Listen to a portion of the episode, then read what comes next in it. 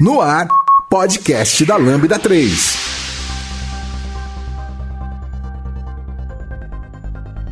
Oi, eu sou o Lucas Teles, esse é o podcast da Lambda 3 e hoje vamos falar sobre teclados mecânicos de novo. Aqui comigo estão Rafael Delboni, Francisco Berrocal, Vitor Cavalcante, Vitor Hugo. Não esqueça de dar 5 estrelas no nosso iTunes, porque ajuda a colocar o podcast em destaque. E não deixe de comentar esse episódio no post do blog, nosso Facebook, SoundCloud e também no Twitter. Ou se preferir, mande e-mail pra gente no podcast lambda3.com.br. Quando se trata de desenvolvimento de software, não é hora de arriscar. A Lambda 3 é a sua opção de qualidade e segurança para desenvolvimento de produtos. As pessoas que participam desse podcast fazem parte da nossa equipe de especialistas que estão disponíveis para atuar em seus projetos. Criando uma startup? Equipe da empresa com problemas de entrega? Nós podemos ajudar. Acesse agora mesmo lambda3.com.br e entre em contato para saber mais sobre desenvolvimento de software sob medida. lambda3.com.br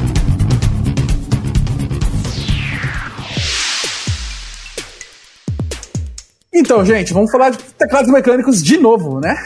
Se você que está aí escutando não sabe, a gente já tem um podcast gravado sobre teclados mecânicos e ele está no post. Então, é, a gente recomenda fortemente que você escute esse primeiro episódio antes de escutar esse, certo? É... Prepare seu bolso na hora de escutar esse podcast, porque aqui tem duas vítimas desse podcast. Eu e o Vitor Hugo estamos aqui porque a gente ouviu esse podcast e gastamos dinheiro, estamos gastando dinheiro ainda por causa desse podcast. É, é uma escadinha, que, né? É, dizem que não tem como você escutar e não sair comprando alguma coisa de teclado mecânico no final.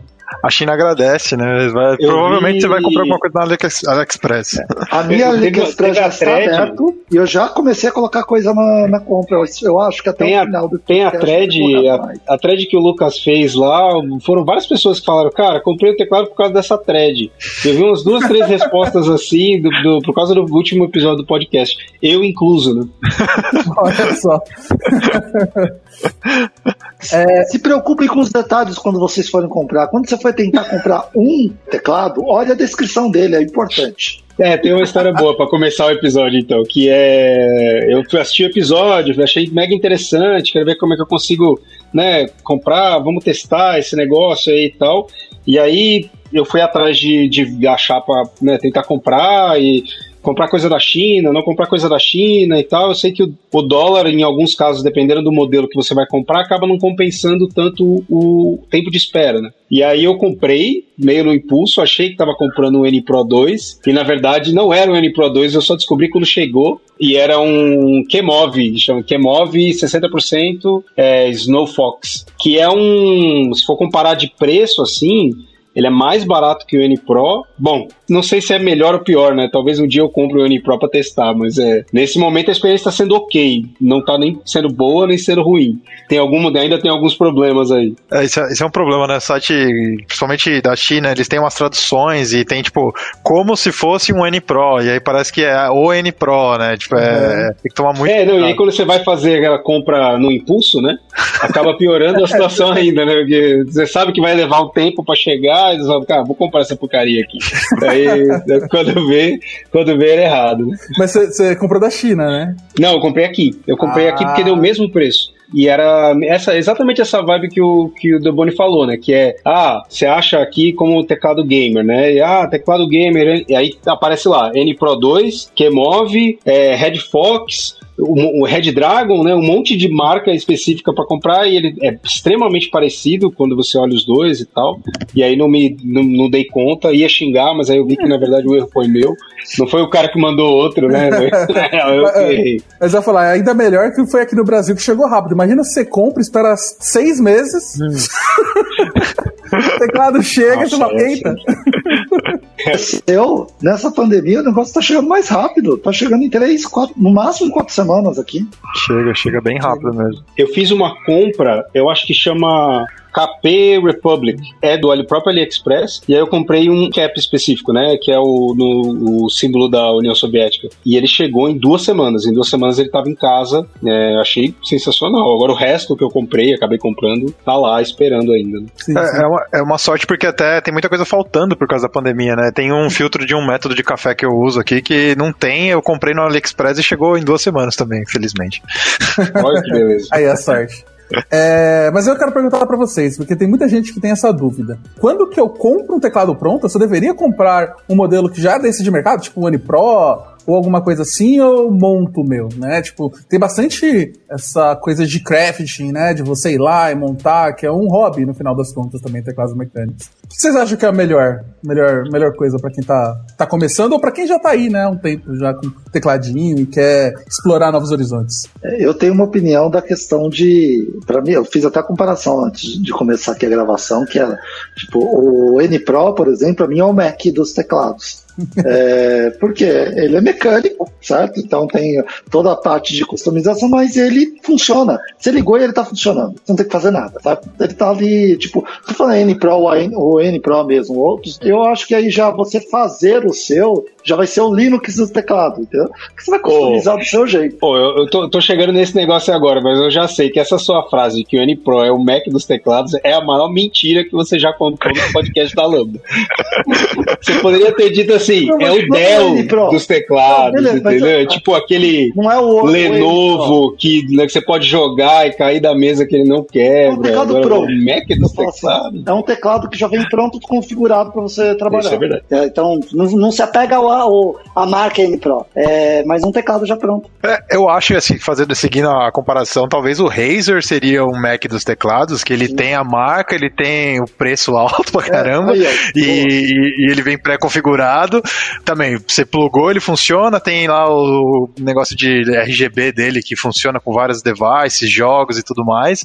Eu acho que o N Pro ele é, cai muito nessa, no intermediário aí. Talvez o Dell, que ele tá mais parecido. Verdade, talvez, verdade. assim, uma, boa, uma boa analogia. Não, eu ia falar que o Razer é um bom teclado. Eu tenho um Chroma V2 aqui, embora ele seja um trambolho, porque pra mim um teclado 100% hoje não tem como ser um trambolho, não ser um trambolho, ele é um, um teclado muito bom. Tipo, eu tenho ele há 4 anos e, meu, tá perfeito. Tá bom, tá meio, né, mas funcionalmente dizendo, tá muito bom. Esse que eu comprei, que é o Kemov 60, ele é mais barato que o N Pro. O N Pro é realmente caro, né? Ele vai sair por 600 reais o teclado, mais ou menos, né? No final das contas, assim. É, com dólar agora sim, eu paguei 400, é 100 dólares, né? 100 dólares lá. É, É, é, 100 dólares. isso aí. Esse ele é 70 dólares. E aí você tem outras opções, né? Você tem os próprios teclados gamers que você compra na Saraiva e tal, eles são bem mais baratos, né? Pra quem não, não, não tá afim, não quer, não consegue comprar um teclado muito mais caro, né? É, mas também depende, né? Porque o teclado, da, esse da Razer, na época eu paguei foi 700 reais, 800 reais. E é só um Nossa. teclado gamer. Tudo bem, que com muitos LEDs, mas é um teclado gamer. Mas e aí, montar, vocês que montam aí, qual que é a vantagem? Eu tenho montado bastante teclado. E o lado bom é que você tem muito mais opções de customização, muito mais opções de, de layout, muito mais opções de combinação. E, e também você consegue teclados por um preço mais baixo. Mas o problema é que vai precisar de muito tempo e muita busca e muito investimento em, em questões de. Mas você, cons- você consegue montar um teclado com menos de 100 dólares? Eu acho que sim, eu acho que sim. Deixa, deixa eu contextualizar um pouco aqui, né? Eu não moro no Brasil, eu moro na, na Holanda, então eu tenho um pouco mais de acessibilidade a- a- ao mundo dos teclados mecânicos, mas eu sempre tive essa ideia de se eu morasse no Brasil, como seria para montar um teclado, e se eu quisesse ir até o mais barato possível, como seria isso, sabe? E aí eu cheguei na conclusão de que existem várias formas de fazer um teclado. Ahn, tem muita galera falando sobre isso, que é a parte do hand-wired, né? Que é tipo você passar a fiação mesmo. Ah, é verdade. Então, quanto é mais- verdade. E, e aí, se você for pensar mesmo, o que você realmente precisa de um teclado mecânico são só os switches e o microcontrolador, que pode ser um, um Arduino, né?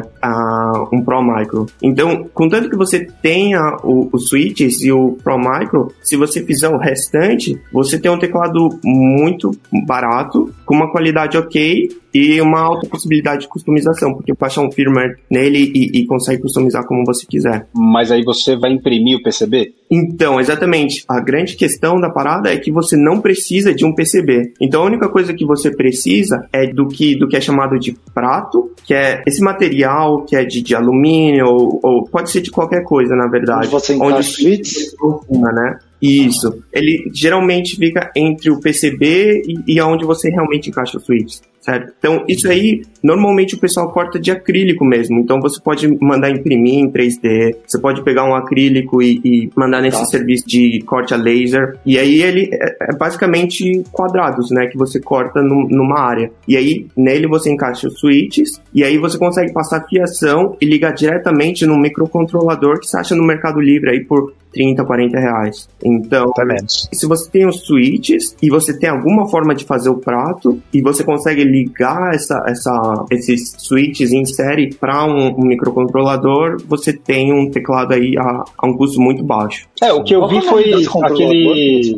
Chama Pro Pro Micro. Micro. É. É o Leonardo, é a série Leonardo do Arduino. Uhum. Ah, sim. O que eu vi, é, começando a né, eu ler e estudar, é aquela placa que a gente usa na aula de eletrônica, o pessoal implementando a partir dali. Né, e aí fazendo um, um, um hook que conecta, que faz, que chega nesse ponto de você, né? É, mas ainda assim, o quanto isso é um teclado que você vai montar, que vai ser útil, né? Que você vai conseguir fazer que nem o teu teclado industrializado, digamos assim, o quanto é viável, né? Ou é um negócio, meu, aquele teu projeto de final de semana que você tem o teclado ali, mas se você movimentar ele do lugar e tal, ele não, não vai ser a melhor das experiências. Como é que é isso? Ah, sim. Então, normalmente existe um suporte muito grande para customização porque a galera ela acaba imprimindo muito PCB e acaba imprimindo muito, fazendo muita coisa customizada. A galera quer ter essa experiência de ter um teclado normal, né? Talvez não tão robusto quanto um case de Pro ou talvez não tão robusto quanto um case de alumínio, mas que seja relativamente ok para você carregar de um lado para o outro, né? Então, hoje existem várias maneiras. Eu acho que a forma mais fácil de fazer um case hoje onde você vai colocar tudo isso dentro, é só imprimir em 3D, né? E você acha modelos aí onde você consegue imprimir um case inteiro e é tranquilo. O sistema todo ele é bem robusto, sabe? Então é um sistema que dura bastante. Inclusive o teclado que eu uso diariamente é um teclado onde eu, imprimi o PCB na China. Aí chegando aqui, eu só soldei os componentes e é um teclado que eu uso todo dia. Eu, eu vou com ele para cima e para baixo e nunca me deu nenhum problema. E você vai compartilhar, inclusive, aonde que você imprimiu esse PCB aí pra, Sim, pra sim. Gente saber mais a Então, respeito? Exatamente. A gente estava conversando aqui um pouco antes do podcast começar. Eu imprimo num lugar que chama JLC, é um lugar na China, depois a gente pode passar o link aí. E a gente estava fazendo uma cotação agora, o, o teclado que eu uso, ele são duas metades, né? Então ele é dividido na metade, é- ele é um É teclado... igual o do, que o Doboni tweetou esses tempos atrás. Isso, A exatamente. gente a Chama- fotinha aqui no post. Isso, é um, é um teclado que chama Korn, ele, é, ele foi desenhado por um japonês e tal. Mas enfim, a gente estava fazendo aqui, a gente estava dando uma olhada e para 10 peças, isso vai sair em torno aí de 26 reais mais 60 de frete, certo? E 10 peças dão 5 teclados. Então eu, eu diria que é Talvez você tenha que pagar hum, impostos quando chega no Brasil e talvez esse preço suba um pouco, mas ainda é um preço razoável, sabe? Eu, eu só queria aproveitar um ponto, acho que sobre o que o VH perguntou. Eu acho que na, na, na linha do handwired, né, que é sem precisar desse PCB ainda, de você fazer Uhum. usando o cobre, fio de cobre direto, ligando o switch com cobre direto no Arduino, no microcontrolador, vai estar muito ligado à construção do case que você vai fazer, né? Então, como o Chico falou, você mandar imprimir, você vai ter uma construção que é robusta, mas talvez, sei lá, você mandar fazer um corte laser CNC numa, numa placa de alumínio, duas chapas de alumínio, você vai ter uma robustez, porque você vai colocar os parafusos dali dentro, então ele vai ficar bem mais duro, né, mais re- resistente para você trabalhar no dia a dia, né? Eu mesmo quando eu comecei a, no meio que intermediário de montar, que eu fui comprar as peças separadas, não cheguei a soldar, que foi quando eu montei o Plank. O Plank eu fiz que é a linha dele que ele tem EOTW, né, que é, são duas placas de, de silica mesmo, né, de que é a mesma material da PCB e a PCB. Então ele era três camadas e os switches. E aí falando assim, você fala, putz, deve ser meio flexível, meio. E não, tipo, trabalhei com ele quase seis meses, nem dava para sentir que não era um teclado que era totalmente fechado de alumínio, né? Então, eu acho que vai muito ligado do material que você vai usar, mas mesmo sendo handwired, você tem uma robustez bem forte para você trabalhar no dia a dia e movimentar, botar na mochila, tranquilo, assim. Acho que é nessa parte. Voltando, acho que a gente vai entrar nessa linha de, de open source mais pra frente, né? De teclados, de, de montar teclados mais open source, mas voltando na, na questão inicial, acho que de montar ou comprar, eu acho que tem três níveis aí, né? Tem tipo, comprar pronto, né? Você vai comprar um, um Logitech, você vai comprar um Corsair, um Razer, ou um N Pro, ou até mesmo os da China que, que, que a galera comprou já N Pro, K2, Aco, Royal Clutch, K6 são teclados também. que você pode comprar, K6, ou você pode montar teclados. Então, por exemplo, tem o JJ40, que é um chinês, que é um plank chinês, e ele vem a PCB impressa, ele vem um kit pronto, você só tem que soldar, ou não, não quero soldar. Então você consegue pegar, tem o GH60 também na, no, no AliExpress, que é uma placa que já vem com o hot swap soldado, e aí é basicamente você encaixar o switch, fechar e, e parafusar, entendeu? Então, tipo, o ato de montar você não tem que soldar, é mais você pegar as peças que você quer e colocar, chegar tudo e, e, e parafusar ali, encaixar as coisas meio que um Lego. E aí o Plank mesmo também, né? Você consegue comprar a PCB do Plank por 60 dólares, mais a, a EOTW você vai pagar 8 dólares cada fatia ali do case, e aí você consegue montar um teclado ali com, sei lá, 80 dólares, sem contar switch e, e keycap. Mas é, ele é um montar sem você ter que soldar nada, mas é um montar ali. Então ele é um meio de campo ali. Você tem essa possibilidade de montar e, e mais pro lado que o Chico já estava falando, de você mandar imprimir uma PCB e, e soldar ela, ou até mesmo imprimir uma PCB e soldar soldar um hot swap, que foi o que eu fiz, então é legal que você tenha a possibilidade de trocar o switch na hora que você quiser, ou você fazer um handwire na mão ali, fazer um negócio já mais roots, mas também bem mais barato. Uhum. É, inclusive esses teclados que o Rafa falou no começo, que são os prontos, são ótimos teclados introdutórios, todos eles. Pra, tipo, se você nunca teve um teclado mecânico e não quer montar, quer comprar um pronto, esses modelos são bem bons. Eu acho que é, é a, a droga do primeiro momento ali, né? Que você o que eu fiz, o que eu fiz quando chegou o meu, porque ele ainda, ainda assim levou um tempinho para chegar, né? Foi começar a estudar de que tipo de, de modificação eu conseguia fazer no meu. Então, quando chegou, a primeira coisa que eu fiz foi, primeiro, desmontar ele todo e entender como é que a estrutura ali funcionava. Bem, é, no, no, caso do Kemob, diferente do Pro, né, ele é hot swap e ele tem uma bateria maior.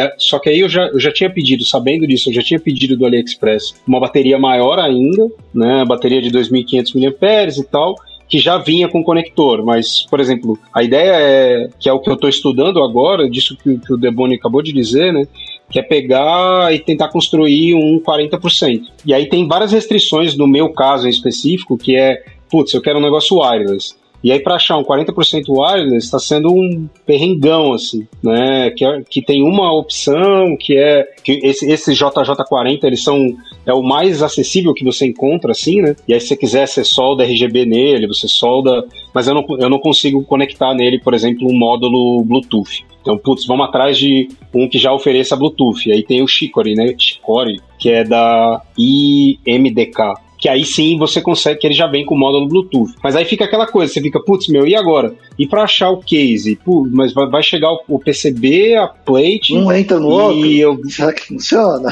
É, não, normalmente você compra, né? O PCB com plate vem porque é do modelo. E aí, né? Ah, não, não vendem case, não vende os keycaps. No caso do site que eu achei que era o único lugar que eu vi que tinha isso. Aí você vai entrar no fórum, aí no fórum lá tem os group buy, que a galera monta né, um monte de case e aí fecha um pacotão para tentar comprar. Então, assim, vai ficando mais. Eu, tenho percebido que vai ficando cada vez mais difícil de você buscar informação, né? conforme você vai avançando em algumas coisas que você precisa.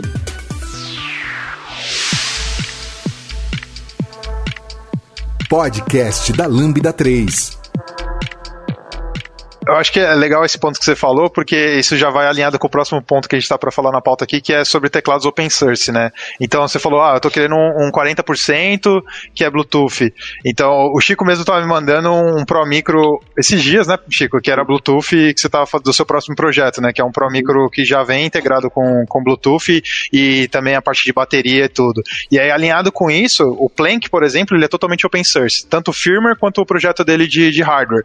Então você consegue pegar esse Pro micro do Chico que, que ele falou para mim com o projeto do, do Plank e montar o seu Plank que com o wireless, entendeu? Tipo, isso é a, é a beleza, assim. E tem uma comunidade enorme, assim. A gente já colocou, no primeiro podcast, a gente chegou a comentar por cima e colocou, tem um GitHub que centraliza todos os keyboards que são open source, mas tem uma comunidade muito grande, assim, de, de acho que devido até da, da simplicidade, né, Chico, da, da do, do wiring do, dos keyboards, assim, acho que acabou criando, cada pessoa tem um layout, né, virou meio que um fork, cada um faz um fork de um, de um teclado e aí vai evoluindo em cima daquilo, né. Então, a comunidade, ela é bem interessante, ela é bem ativa, assim, em questão de open source, assim, tem muito material desde como desenhar um PCB até o que, que você precisa para montar e, e, como montar mas é um, é um negócio que você realmente é. É um pouco restritivo porque é tudo em inglês e, e, você precisa entrar e você precisa falar, é muito Reddit, é muito fórum, então acaba sendo um pouco restritivo, mas tem muito conteúdo, mas você tem que cavar um pouquinho ali. Nessa questão do wireless, eu, te, eu tenho um episódio interessante para contar porque é engraçado, porque wireless na comunidade ela não é muito, não sei, a galera não procura muito, não sei se não tem demanda, não sei o que acontece. Ou talvez seja porque tem muita gente que fala porque é legal ter cabo, porque é outro acessório para customizar, é um negócio que a gente pode entrar um pouco mais em detalhe. Mas enfim, esse Pro Micro Wireless, ele chama Nice Nano e foi o projeto de um cara e ele decidiu abrir o Group Buy. Quando ele anunciou que ele abriu o Group Buy, ele tinha mil peças desse uhum. plaquinha, dessa plaquinha wireless para você colocar no seu, no seu PCB e é um negócio que, que esgotou em coisa de tipo duas horas, assim, sabe? Então, existe essa demanda, só que acho que ela não é atendida, sabe? Então é um negócio muito louco. Aliás, quase tudo com Group By de teclado acaba em segundos, assim, né? Você tá esperando um, um conjunto de keycap, se você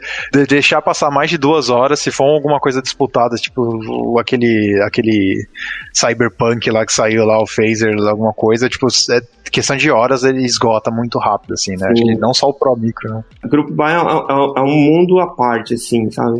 É um muito É, eu, eu, eu, fiquei com a dúvida, por exemplo, eu, que eu realmente queria, é, para ver se eu me lembro da minha, da minha formação né, de ciência da computação para começar a soldar tudo e programar tudo, a ideia era fazer. Eu não sei se handward ia ser o melhor caminho no momento que eu não tenho estrutura e tal, mas era ir atrás de alguma, de alguma opção que fosse viável de eu né, chegar tudo e montar do zero, né, tendo pelo menos a PCB já pronta. Mas aí fica várias dúvidas. Aí você falou um negócio interessante, que é assim: ah, se eu comprar uma PCB e não tiver case, aí eu vou ter que me virar para descobrir como que eu vou montar esse case, é, que eu não consigo achar um case, eu vou ter que montar alguma coisa, né, tentar fazer isso acontecer de algum jeito. Né, porque realmente, como são muitos, vários modelos, cada um de um tipo, fica difícil de você encontrar opções mais simples, né? Que não seja eu vou ter que encontrar alguém para criar um modelo 3D ou eu criar um modelo 3D para imprimir numa impressora 3D e tal. Uhum. É, é, ou tem, tem opções? Vocês acham que tem opções? Tem alguma coisa a mais do que isso? Normalmente, junto com o repo de um teclado que está open source, ele tem as, os arquivos do, do case também porque como, né, são, são layouts que estão alinhados com o fato de ser um teclado customizado. Então a pessoa, ou ela já coloca ali a, a, o, as coordenadas para você fazer o corte a laser, ou ela já faz o 3D ali e já coloca também o arquivo para você fazer a impressão 3D. Então, tipo, sei lá, eu não sei, Chico, mas 90% dos casos já tem um, um, alguma forma de você fazer o case sem você precisar fazer do zero, sabe? Tipo, pelo menos pagar alguém para imprimir ou cortar aquilo ali, né? Isso, se você teve acesso ao PCB, normalmente você vai ter acesso também a uma versão do case que é oferecido junto com o PCB Open Source, sabe? Então, no caso do Korn, a gente tem acesso ao PCB, a gente pode pôr a repo ali, mas dentro da repo, ele te dá um, um, um arquivo PDF ou STL, onde você pode mandar para um corte a laser, sabe? E normalmente a, o material mais usado é acrílico. E aí você faz aí um é, Vai ser assim, entrar em contato com uma empresa de fora que imprime para mandar para você. Ou, no caso, porque no Brasil isso, é um pouco mais tem, difícil, né? né? Não. Você até acha gente com CNC que para cortar alumínio, né? Não sei o quanto que isso vai ficar de custo. Você sabe? Vocês que estão construindo agora o teclado? Eu, eu dei, eu dei um, um Quando eu estava no Brasil, a última vez, eu, eu fiz uns, uns orçamentos de corte. Não a CNC, CNC está bem caro, mas se você fizer corte a laser em acrílico, é bem viável e é bem barato, sabe? Ah, nossa. Razoável, sabe? Então você consegue pegar, por exemplo, um case para uns 60%, se você só pegar o prato e a parte de baixo, vai sair aí em torno de 60 reais. Ah, É bem tranquilo isso. Então, o pessoal tá tentando fazer de cimento também. É, dá, pra, dá pra ser bem criativo. É, tem o, o seu é de o, o seu case é de madeira, né, Lucas? Isso, o meu é de madeira. É uma caixinha, né? Então ele é um case que ao mesmo tempo eu consigo colocar uma tampa e ele vira uma caixinha, fica fácil de levar pra lá e pra cá e tal. Só que eu já comprei pronto da China. Eu Meu pai, ele fazer- trabalha com madeira, ele, ele me ajudou, ele me ajudou não, né? Eu fiquei olhando ele fazer ali. tipo, ele fez um, é um- é uma, ele, eu queria um apoio de pulso, mas como o corne é muito pequeno e frágil, eu acabei fazendo, ele acabou fazendo tipo uma, uma casca em volta de madeira pro teclado pronto, então eu não preciso desmontar ele, você encaixa ele no Wishrest. Ficou bem legal, assim, dá um trabalho, absurdo, assim, mas foi divertido, assim, é um projeto, é de novo, como, o VH falou, né, é aquele negócio, pô, eu quero perder um tempo aqui, passar, é, ficar fazendo isso, é uma tarde, é uma, um dia que você vai ficar brincando ali, mas acho que é, é bem satisfatório no final, assim. Eu, tenho, eu quero ter esse desafio de fazer um case de madeira ainda pro meu, mas vai ser, Olha só. vai ser Boa, quando boa. tirar férias, porque tem que pensar um monte de coisa pra fazer isso. É, É, aquela coisa, eu tenho que fazer o case de madeira, putz, mas eu não tenho ferramental, então É. eu vou ter que, né, eu vou ter que de repente comprar todo o ferramental, mas um cara, não tem onde eu pôr. Eu não tenho onde eu pôr, então, putz, eu vou ter que comprar uma casa. Né? Aí vira um projeto. casa para poder fazer uma oficina, para comprar as ferramentas para fazer o case. é a história de todo hobby, né? Aí um teclado que era 100 reais ah, no começo vai virar uma casa no final. É, isso aí, meu, um milhão de reais para poder comprar, poder fazer o teclado. É, Eu posso até é, dar o exemplo do meu aqui. O eu comprei o teclado, beleza. Na época eu paguei 400 reais.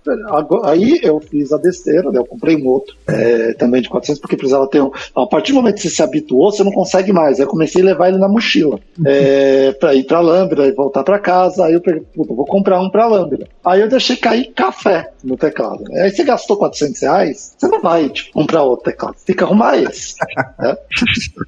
Aí você vai, tá, beleza. Então vamos começar. Como que eu. Ah, primeiro vamos limpar. Desmontei tudo. Limpei, passei o álcool. Não limpou, não ficou ruim as teclas. Tá, vamos então lubrificar. Então comprei que ar comprimido, né? Pra você jogar tal. É, aí comprei é, limpa contato pra tirar as coisas. Depois vou lá e não deu nada disso, deu certo. Comprei álcool isopropílico, deixei lá pra ver se pava tal. Não ficou agora, então comprei os novos. Vai trocar o switch, vou soldar Agora vai. E vou trocar todos os switches. Apelou, hein? É, é. Aí eu descobri que tem como você abrir o switch. Descobri hoje, né? Conversa. Tem um. Tem, um- tem no, vende no AliExpress um chaveirinho, Já comprei. que é uma caixinha que você abre assim, ele, você encaixa ele, você pressiona ele e abre, né? Já Muito eu- doido. eu- tá aqui o AliExpress já com essa compra. Até o final do, do episódio eu falo se vai ter mais. Mas já tá com essa. É muito doido que acompanhando coisa de YouTube e tal, eu, vi- eu- eu percebi, mesmo dentro da comunidade de teclados, duas coisas diferentes. Eu queria que vocês comentassem a respeito. Porque eu vejo que tem gente, do ponto de vista de customização, de fazer, por exemplo, ab- abrir o, abrir o teclado que compra e lubrificar todas as conexões, conexões né, é, eletrônicas e conexões físicas. Né? Então, abrir todos os switches, passar lubrificante nas molas dos switches, basicamente tudo, assim, né? Customizar, cortar os, os estabilizadores, né? Fazer a customização do estabilizador para que ele fique melhor de digitar. E aí tem ou- outra galera que tem a ver com né, desenvolvimento, né? Eu vou fazer, é, vou atualizar a firmware do, do teclado, eu vou é, mudar o meu, meu modelo, vou, vou programar macros e tal. Tem uma, uma diferença, uma distinção bem grande, né? É, eu, eu- eu vejo várias vertentes, na verdade. É, é como você falou, tem a parte muito de hardware, tem muito também a parte de, da parte de mod do, do teclado em si, da parte de lubrificação. Bem como você falou, tem uma parte também da galera que investe muito em, em teclados nicho, então teclados que são super premium, sabe, que custam aí em torno de mil dólares, sabe, um teclado. É, é um negócio muito, muito, muito doido. Então tem vários nichos dentro do nicho que é o teclado mecânico. Ô Chico, aproveitando que você falou de Lube e, e o VH também, você já mexeu, acho que um pouco, já, já Uhum. deu uma brincada com isso. Eu, sei, eu confesso que antes de entrar no mundo de, de teclado mecânico, quando me falaram que existia esse lance de lubrificar, eh, foi meio que negativo pra mim, porque eu falei, cara, não, para, não, eu não vou ficar lubrificando tecla, velho, eu só quero usar, sabe? Tipo, e. Eu, então, antes, tipo- eu falava, não, pra que teclado mecânico? Não. e, e eu tenho um pouco de preconceito, assim, na, na parte de lubrificar ainda, né? Acabei não fazendo, não, não indo atrás, assim. O que, que, que você já mexeu nisso? É, então, como tudo, como grande maioria, no, no, no grande parte das coisas no, no, mundo do teclado mecânico, tudo é subjetivo. Tem gente que prefere switches lubrificados, tem gente que prefere switches sem lubrificação, mas a grande maioria prefere switches lubrificados. No começo eu também tava bem, tipo, não, não precisa disso, sabe? Mas é tipo, é, é overkill, sabe? Mas, mas depois que eu comecei a aplicar lubrificantes nos meus switches, eu percebi uma grande diferença, sabe? Então, por exemplo, o que eu percebi ao, ao longo dos, dos lubrificantes que eu fui aplicando é que existe muita pouca diferença entre quais lubrificantes você usa no switch, mas existe muita diferença entre um switch não lubrificado e um switch lubrificado. Basicamente, você lubrifica um switch para melhorar o som dele, acústica, e para melhorar o, o. Eles chamam de smoothness, né? Então, tipo, quando você bate na tecla, no teclado para melhorar. O feedback tátil do. Isso, para tornar. O som também, né? suave. Isso. É. Então é som tem, tem, e tem um, mais suave. Entendi. Tem um canal do YouTube que chama Build Cat, que é bem interessante. Basicamente, ele faz isso. Né? Ele pega lá os teclados comerciais e abre o teclado, lubrifica, faz algum tipo de, de atualização e faz o sound test, né? E a diferença, a diferença é gritante mesmo, assim, que você, que você ouve conforme, conforme a pessoa tá ali né, fazendo customização. Só que é, é um pouco isso que o, o Delboni falou, que assim, cara, olhando para o trabalho que dá fazer isso, abrir cada um dos switches e aí você lubrifica não. Você lubrifica tudo, né? você lubrifica cada um dos das dois conectores do uhum. switch, mais a mola interna, mais o, o estabilizador. E, nossa, vai, a impressão que dá é que é meu Deus do céu, cara, demorou aqui 200 horas pra terminar. Quando acabou, você joga fora o teclado. você já não aguenta mais ver ele, né? Isso tudo sem digitar, né? Você não tá digitando nada. Por isso que o pessoal compra teclado 40%, você tem que lubrificar menos tecla. É, é barato, né? Você compra menos switch e tal. Mas como é que é? Tipo, eu compro uma lata de graxa lá, eu tenho que abrir o switch, passar dentro, como assim lubrificar? Então, é, é, existem, existem alguns lubrificantes que você consegue consegue encontrar na, na China ou em alguns, alguns sites que são específicos para lubrificar switches, mas basicamente eles são lubrificantes uh, de, de, plástico, né? Então, teoricamente, bem teoricamente, qualquer lubrificante. Não me responsabilizo por quebra de nenhum no switch, né? qualquer lubrificante que seja para materiais plásticos funciona. Então, tipo, não vai colocar um WD-40 lá, né? Não vai, não vai funcionar. Mas, teoricamente, qualquer lubrificante que um, funciona para peças de plástico funcionaria para switch é, é bem difícil. Eu, eu, nunca.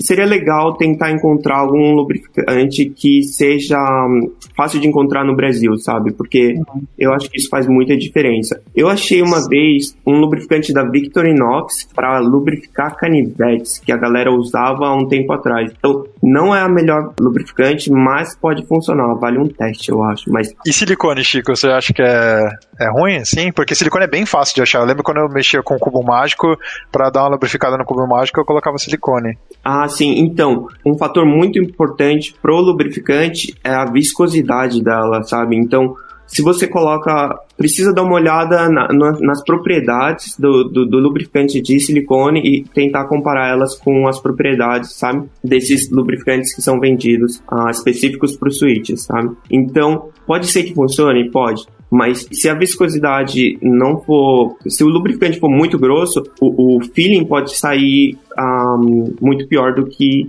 sabe? Do que, do que sem lubrificante. Uhum. Sim, sim. Fico com uma dúvida, ainda mais pra, a gente vai querer um pouco na parte da limpeza, porque eu tenho a impressão que passar lubrificante, é, teoricamente, vai juntar mais poeira, né? Uhum. Talvez um é, então. bem mais com limpeza. Não. Ou não? Ou Mas mas não é dentro da cápsula do switch que você lubrifica? Você não lubrifica nada que fique em contato com o ar, né? Pelo, pelo, pelo que eu já vi, né? Eu acho que é um pouco dos dois. Então, uh, por mais que, que não entre partículas muito grandes, uh, dentro da cápsula do switch podem entrar algumas poeiras ou alguma, alguma sujeira. Quando você for entrar na parte de lubrificação, você vai ver que a primeira coisa que todo mundo fala é menos é mais, sabe? E, e, e grande parte desse menos é mais é também para lidar com eventuais sujeiras, sabe? É café, então, por exemplo. Café não é bom. Né? Café no Switch Nossa, não é então, Açúcar, então, não é bom. Não deixe. Mas teoricamente, assim, eu eu nunca vi galera na, na, na comunidade reclamando de, de sujeiras dentro dos switches. Um, eu, eu acho que é um pouco mais raro. É, e na parte da limpeza, queria. Porque muita gente tem dúvida, né? Porque normalmente quando a gente compra o teclado mecânico, vem aquele, vem uma escovinha pra você passar assim nas teclas. Cara, como é que vocês fazem? Vocês, tipo, só passa a escovinha, dá uma batida e tá bom pra sair o pó? Tira a tecla a tecla. Qual que é a frequência de limpeza que você acha que é recomendado pro teclado desse? Cara, eu tenho o antes do hot swap e o depois do hot swap. Porque querendo ou não, o hot swap ele, ele, ele não é tão fixo assim. Se você fazer uma forcinha a mais, o switch sai porque é pra isso que serve, né? Você quer tirar o switch. E antes eu aspirava o teclado, tipo, loucamente. Tirava as keycaps, passava um aspiradorzinho ali e é isso. E agora com o hot swap eu, eu não faço mais isso. Então eu, eu tento desmontar ele, bater, tirar o pó e passar uma escova só pra limpar. Não faço isso também toda hora, tipo, uma vez a cada dois meses. Normalmente, eu, quando eu vou trocar as keycaps, que é uma coisa que eu faço, sei lá, dois, um mês, dois meses, eu, eu aproveito que eu já tirei as keycaps e já faço uma limpeza ali, que é mais ou menos isso. Tá. Dar uma escovada, tirar o pó, essas Mas coisas. só para o pessoal também não ficar neurótico aqui, mas você não troca keycaps porque você quer trocar as keycaps, não é porque precisa trocar Não, não, é por, por design, pra combinar ali com o meu, com meu setup. Minha Sim, mesa agora não, tá pra azul. combinar É só pra claro é- pro pessoal. Você falei, não, keycaps dura dois acordou, meses, eu né? tenho que trocar as keycaps depois de dois meses, então Não, não, não. é bom explicar. E você, Chico, de quanto quanto tempo? Ah, então, eu, eu, eu também eu, eu sigo bem na linha do Delboni. Eu, eu acabo trocando keycaps ah, com uma certa frequência. E toda vez que eu troco a keycap, eu tenho um pincel que eu só passo ali no prato para tirar qualquer sujeira. E, e aí é isso também. É, porque não entra muita sujeira, tipo, dentro, depois do prato, né? Dentro do teclado em si. Então ele acaba ficando mais ali na parte do prato, ali na parte dos switches. Então eu acabo só passando um pincel quando eu troco os keycaps. Que acontece, tipo, com uma frequência um pouco maior pra mim, tipo, a cada duas semanas. É, hoje vocês, principalmente vocês dois, quantos conjuntos, não, vocês três aí, quantos conjuntos de keycaps vocês têm? Tenho seis conjuntos de keycap aqui. Sete, sete, sete. É, é, é que É que vocês não estão vendo o vídeo. O Chico, ele tá olhando para vários lugares na sala dele. Não, imagina. É, é, é, tipo, É, tem gente que tem, tem gente que tem disco, né? Ele tem ali a- as pastas de keycap que ele tem. que ele- né? Porque você pergunta- eu me sinto assim, no- perguntando pra, pra mim, eu olhando meus livros aqui, que tem três Exatamente. paredes, eu procurando um livro. Eu tenho, É, eu tenho vergonha e orgulho do, do Tá tranquilo, tá tranquilo. A gente entende esse negócio de hobby é assim mesmo. Ah, Como assim? 12 Fala aí. keycaps agora. 12? 12, caraca. Eu tô com tem teclado. 7. Eu tô com 7. Mas é 12 completas, completas, cento e tantas teclas lá. Não, não, não há cento e tantas em todas. Algumas eu tenho, porque normalmente eu tenho teclados muito pequenos, ah, muito pequeno, em torno dos 40%. Então a maioria dos, dos 12, elas só, são, elas só cobrem os alfas e mais alguns. Vocês têm aquelas artisan keycaps? Aquelas bonitonas, Eu tenho. cheias de, de efeito. Eu tenho um Stormtrooper de alumínio, acho que é de alumínio, que é um ESC, que é muito fofinho. Que sai a luz do LED pelos olhos, eu acho muito maneiro. Eu tenho também, ah, tenho várias. Eu devo ter uns, uns 15 também. Eu tenho, Tem tenho, uma. tenho o que meu pai fez. Meu pai fez algumas. O Chico me deu, acho que umas duas também. E eu sempre tento manter também uma ou duas no teclado. Eu ainda, a minha comissão de orçamento ainda não aprovou.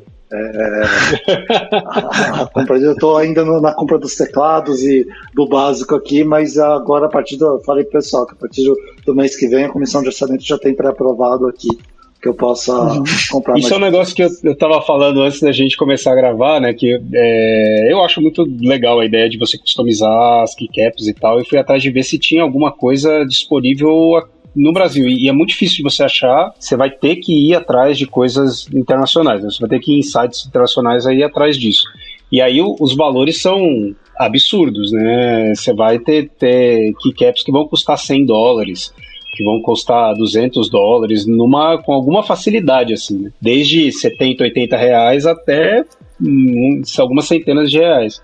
E eu estava comentando que eu já fui ver com um amigo que tem uma impressora 3D para ver se a gente consegue montar algumas dessas keycaps, porque se, se é tão caro assim, é, de repente dá para fazer coisas de um valor muito mais de entrada e disponibilizar para a galera, né? Pode ser interessante. É, eu vejo que tem pelo menos três tipos interessantes de, dessas keycaps customizadas. Tem as essas de impressoras 3D, que são bem comuns de achar. Tem umas que são tipo esse uhum. seu, acho que o seu ESC, que você falou, e o meu do Stormtrooper são feitos de alumínio. Então acho que é um trampo mais Isso. industrial para fazer. Normalmente são as mais caras. Né? Tem uma cidade que eu vi por 280 reais. Esse meu Stormtrooper custou, acho que foi 120, 150. E tem as bem artesanais que são de biscuit, assim, sabe? Tipo, que o pessoal faz na mão com um palitinho e é muito massa esse. Tem, tem outras de modelagem da a mesma, a mesma. Eu já vi. Eu conheci dois artistas aí nessas últimas semanas. Parece que eu manjo desse negócio faz tempo, mas não. É, é, é aquela coisa de nerds, de obcecado mesmo.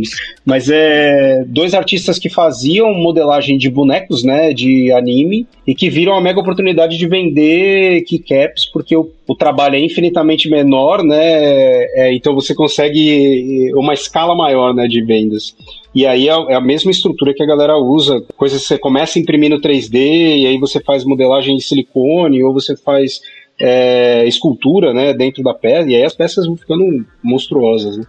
E tem mais uma também que é as de resina, né? Que, que o pessoal faz com resina é, colorida e consegue colocar alguns bonecos dentro, fica tipo parecendo um mini aquário, assim. Fica hum. muito bonito também. Ah, muito legal. Você tem uma dessa, não é? Muito é. legal. Eu, eu, tenho as que meu pai fez, mas tem umas que, que, que é um, um artista americano, eu acho, ou coreano, acho que é coreano, que ele faz, que é Mountain Caps, eu acho que chama o site do cara, que é absurdamente lindo, assim, é muito bonito. Ele mistura madeira com resina e ele consegue fazer um jogo de luz e ele deixa um espaço para vazar o LED do seu, do seu teclado para dentro do, da resina. Então, ela meio que acende junto com o LED do teclado. Assim, é, é, é bem incrível o trabalho dele. E acaba virando. É, é, engraçado, né? Porque a gente fala assim e a galera pode estar pensando, não, não faz sentido pra, para um teclado, né?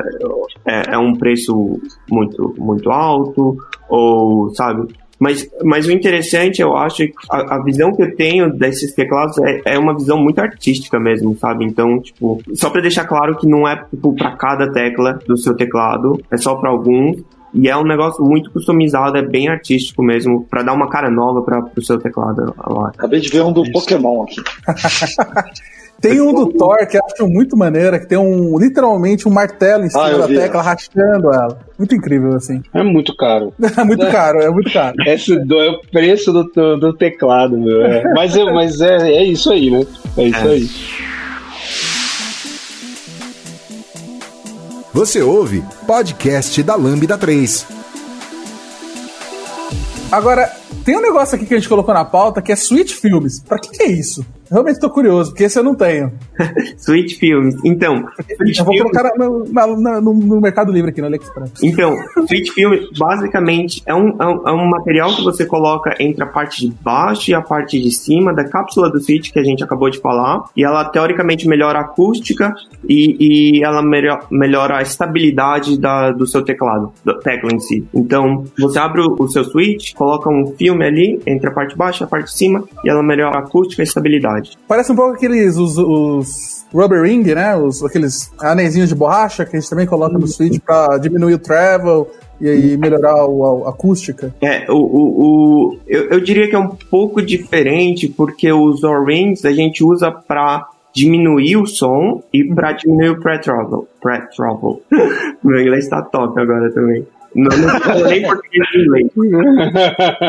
Eu acho que não necessariamente ele, o, o, o Switch Films, eles vão, eles vão diminuir o seu acústica, mas, a, a, o som, mas eles, eles podem mudar um pouco. É um pouco diferente, eu acho. E ele também mexe na estabilidade, né? Que você falou que é. não dá aquela, aquela vibraçãozinha, né? Que alguns, alguns suítes mais que tem uma marca até um pouco mais barata, eles têm aquela deslocamento entre as duas áreas de plástico ali. Isso aí ele meio que também dá uma segurada, né? Isso, exatamente. Essa é a principal função do Switch Film. Tem uma marca que chama Duroc, E essa é a marca que mais melhora com Switch Films. Mas para ser bem sincero, assim, Switch Films é um negócio que, para quem é leigo, e, e, se você não colocar um Switch do lado do outro, você não percebe muita diferença. Mas uhum. se você está indo para customização e você está indo para mexer com essas coisas, é um negócio legal para olhar porque também não é muito caro. É coisa de 8 dólares e você tem aí 80 Switch Films, sabe? Então é mais um negócio que você consegue melhorar um pouquinho no seu teclado. Pô, fazendo então uma. Você tava falando agora, eu pensando, ah, pra quem né, tá iniciando e tal, eu, na, na minha cabeça veio uma, uma historinha, né? Então, você se você está olhando, pensando em customização. Uhum. Se você, então você tem um teclado mecânico, daí uma das formas de você customizar vai ser, por exemplo, você mudar as keycaps né? E você tem várias keycaps, aí você pode ir para as keycaps artesanais. Um outro passo é você trocar os seus switches, se ele for hot swap, você troca os switches e você melhora, ou melhora, você modifica a maneira como da experiência de teclado. Aí você de repente vai atrás de trocar um, e, e, botar um PCB em que você, além de trocar o switch, você precisa soldar os switches, ou você solda o hot swap, uhum. e aí você vai para uma situação de eu preciso é, ampliar o meu PCD, PCB de maneira a ele atender a minha expectativa de customização. Uhum. E aí você pode, ah, eu compro um PCB pronto específico, ou eu, é, eu soldo tudo na mão, todas as conexões da placa na mão, é, ao ponto de que você vai lá, então, ah, beleza, fiz isso, vamos customizar lubrificando os switches né, de uma maneira. E até chegar no ponto de, putz, vamos botar um filme então dentro do Switch para garantir que a experiência é melhor. Tem mais alguma coisa que a gente. Ah, não, não falei, mas dá para né, eu faço a minha, meu próprio case de teclado, né? Tem o O-Ring mais também. alguma coisa? O O-Ring que são, os, é, são os anéis de borracha que você coloca entre o switch e a keycap. Ele dá uma, muda muito a experiência, muda muito a experiência. Mas muda em que sentido? Eu já eu tava que olhando muda? isso, tá, tá aqui no meu Link Express. mas não sei pra que serve. Ele muda o travel distance, né? Então, tipo, a, o feeling de terminei de teclar, ele vai, vai diminuir por causa da borracha ali entre o switch e a caps. Ele muda a acústica totalmente, então o barulho do, do clique clique do teclado, se ele tem, ele vai mudar absurdamente, né? Ele abafa, dependendo do O-Rig, tem O-Rigs mais grossos e mais finos, então ele vai abafar ou vai modificar aquele barulho, e, e o feeling mesmo, né? O feedback touch dele vai, vai, vai dar uma mudada um pouco. Ele, normalmente ele dá uma ele diminui um pouco o feedback e, e, com isso ele diminui o barulho, né? Eu acho que o uso mais comum dele é quando a pessoa fala, ah, eu quero baixar o volume do meu teclado, como que eu faço isso rápido? É o O-Ring, acho que é ele, ele é a primeira coisa que você pode fazer para mudar, para mudar o, o, som do teclado, mas aí com isso você vai perder um pouco do feedback touch também, né, Chico? Eu não sei se falei alguma coisa e, errada. Não, não, faz, faz todo sentido. Uma coisa que ninguém, muita gente não fala, mas que, que faz muita diferença pro quanto o seu teclado é alto, é ter um tapetinho embaixo do teclado faz muita diferença. É, ah, é um negócio muito louco, mas se você colocar o teclado na mesa, principalmente depende do material, mas se for madeira, qualquer tipo de mesa, ele vai fazer um barulho. Quando você coloca ele em cima de, de, de, um pano, e quanto mais grosso melhor, claro, mas qualquer pano, na verdade, ele já faz uma diferença muito grande. E é, eu Neoprene que... é absurdo também, né? Neoprene ele absorve totalmente o som, né? Se você não Isso. gosta de barulho, Neoprene, que é aqueles desk mat ou mouse pedão, uhum. eles são sensacionais para isso. Eu vou falar que eu testei um Ring uma época atrás e eu odiei. Que tirou o barulho. Eu gosto do barulho, eu quero. Eu quero instalando do outro lado da sala. Então. Só pra vocês saberem, a lâmina toda sabe. A lâmina 3 toda sabe. Não sei se ficou claro, mas o pessoal sabe. É, então, agora que eu descobri que o tapetinho diminui, eu vou tirar o tapetinho, eu tenho um tapetinho também. Eu quero mais alto. mas assim, é, a gente tá falando até agora de customização de hardware, né? De coisas físicas, né? Eu consigo. Por exemplo, essas PCBs, elas vêm com firmware, eu consigo alterar essas coisas deles também? Customizar essa parte de software? Consegue, consegue. Eu acho que depende muito do teclado. Cada teclado vai ter uma forma de customizar a parte software do teclado, né? Então, como o que que acontece quando você pressiona A? Vai mandar A pro, pro computador, ou vai mandar B, sabe? Então, existem ou, ou como você muda o padrão de RGB do seu teclado, se tiver LED, sabe? Então depende muito do teclado e do firmware que o teclado suporta. Então a Pro tem um firmware customizado, outro teclado vai ter um firmware uh, diferente, então depende muito do firmware. Eu acho que o, o, o, o, firmware que dá mais flexibilidade é um firmware que chama QMK, de Quantum Mechanical Keyboard, e, e na verdade ele é uma evolução do TMK.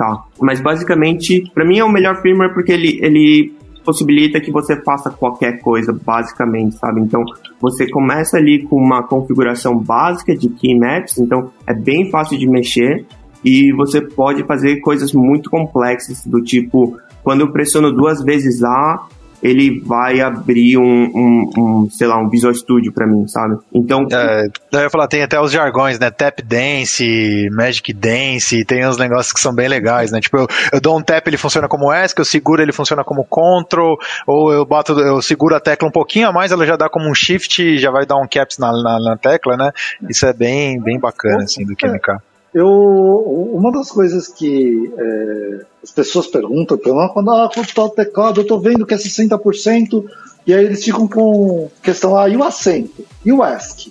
Como que eu faço esse tipo de coisa? Como é, eu acho que, pelo menos para mim, foi uma é, a primeira adaptação que eu tive ao entrar no teclado é, mecânico, não no teclado no N Pro especificamente, eu não sei como isso é nos outros, mas é aquela adaptação que eu tive. Eu tive que escolher entre o ESC e o acento. Né?